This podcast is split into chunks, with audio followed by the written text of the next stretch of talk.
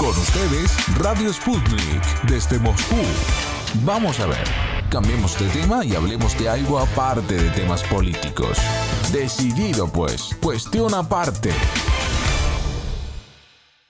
Su vínculo con Rusia viene desde las escuchas en los años 70, siendo joven de la antigua Radio Moscú, de la cual es sucesor el programa Octavo Mandamiento de Radio Sputnik, una relación que siguió creciendo y hasta le llevó a estudiar y trabajar en el gigante euroasiático, y ahora se dedica a un proyecto periodístico para dar a conocer la realidad rusa en Iberoamérica.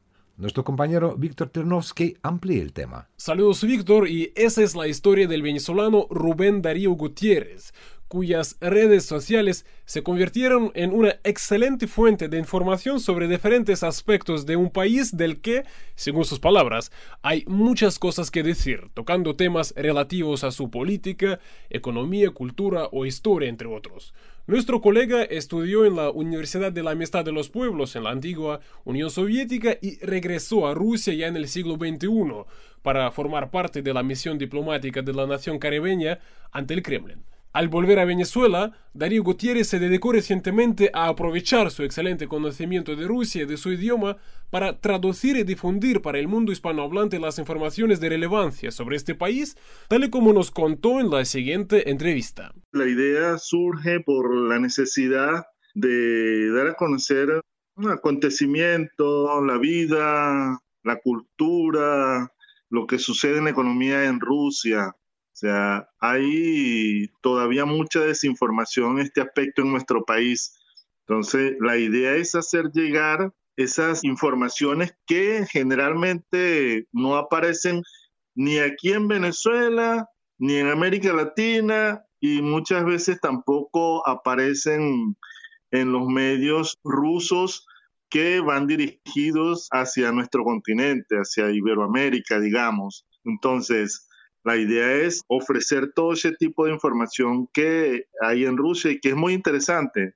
O sea, hay muchas cosas que decir de Rusia, un país que tiene alrededor de 17 millones de kilómetros cuadrados, que tiene más de 140, cerca de 150 millones de personas. Entonces, es mucho lo que sucede en Rusia como para no estar enterado de qué es lo que está pasando allá. Y el, entonces, mi tarea a través de las redes sociales es llevar todas estas informaciones a nuestros lectores acá en Venezuela y, también en América Latina, porque hay muchos amigos en América Latina los cuales también les llega este tipo de información. Entonces, en eso estamos trabajando en este momento, dando a conocer la realidad rusa. Muchísimas gracias Rubén, además eh, otra vez yo felicito a usted por esta labor excelente y sabe una palabra que me llamó la atención al escuchar su respuesta, usted habló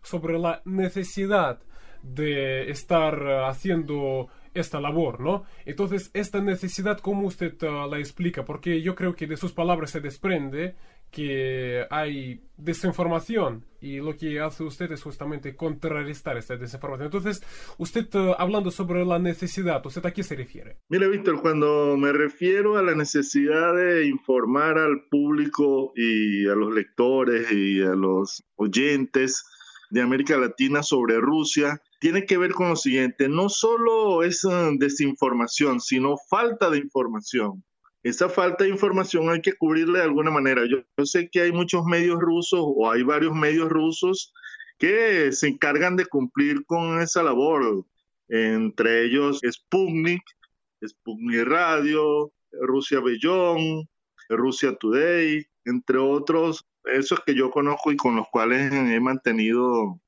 algún tipo de relación en algún momento de mi trabajo. Entonces, hay esa necesidad y hay que cubrirla de alguna manera. Entonces, en eso consiste el trabajo que yo vengo haciendo desde hace algún tiempo, dar a conocer lo que tiene que ver con Rusia. Suponte, ¿y por qué esto es importante? En el día de ayer, el diario Nezavísima de Gaceta publica un artículo de una profesora de la Universidad de Humanidades de Rusia, RGGU. El artículo se titula ¿qué puede ofrecer Moscú a América Latina? Entonces, ella habla ahí de lo siguiente. Dice que las relaciones entre Rusia y América Latina no se pueden quedar solamente en las conversaciones en los diferentes foros mundiales, en los foros que tienen lugar en diferentes países, tanto de la ONU o digamos en Viena, en donde se llevan a cabo todos estos foros en los cuales generalmente se encuentran nuestras autoridades, digamos, tanto las rusas como las venezolanas, como las latinoamericanas también. Entonces, habla la necesidad de que esas relaciones de Rusia y América Latina hay que llenarlas de contenido económico y comercial, de educación, de cultura, de investigación científico-técnica, que en ese aspecto Rusia tiene bastante. Hoy Rusia, como sabemos, tiene una situación de asedio, digamos, por parte de países occidentales en su supuestamente conflicto que se ha generado en la zona de fronteras con Ucrania. Entonces, hay como cierto rechazo, cierta fobia en estos países occidentales hacia todo lo que tenga que ver con Rusia. Entonces, es un momento importante en que Rusia también estreche aún más esas relaciones con América Latina, donde hay países amigos, donde hay gente que quiere tener una mayor relación con el gigante euroasiático Rusia. Entonces, eso por ponerte un ejemplo de la necesidad que existe de información. Entonces, nuestros países tienen que tener un mayor acercamiento en materia comercial. No es solamente que Rusia nos pueda vender tales o cuales productos, sino que también de este lado vayan productos hacia Rusia.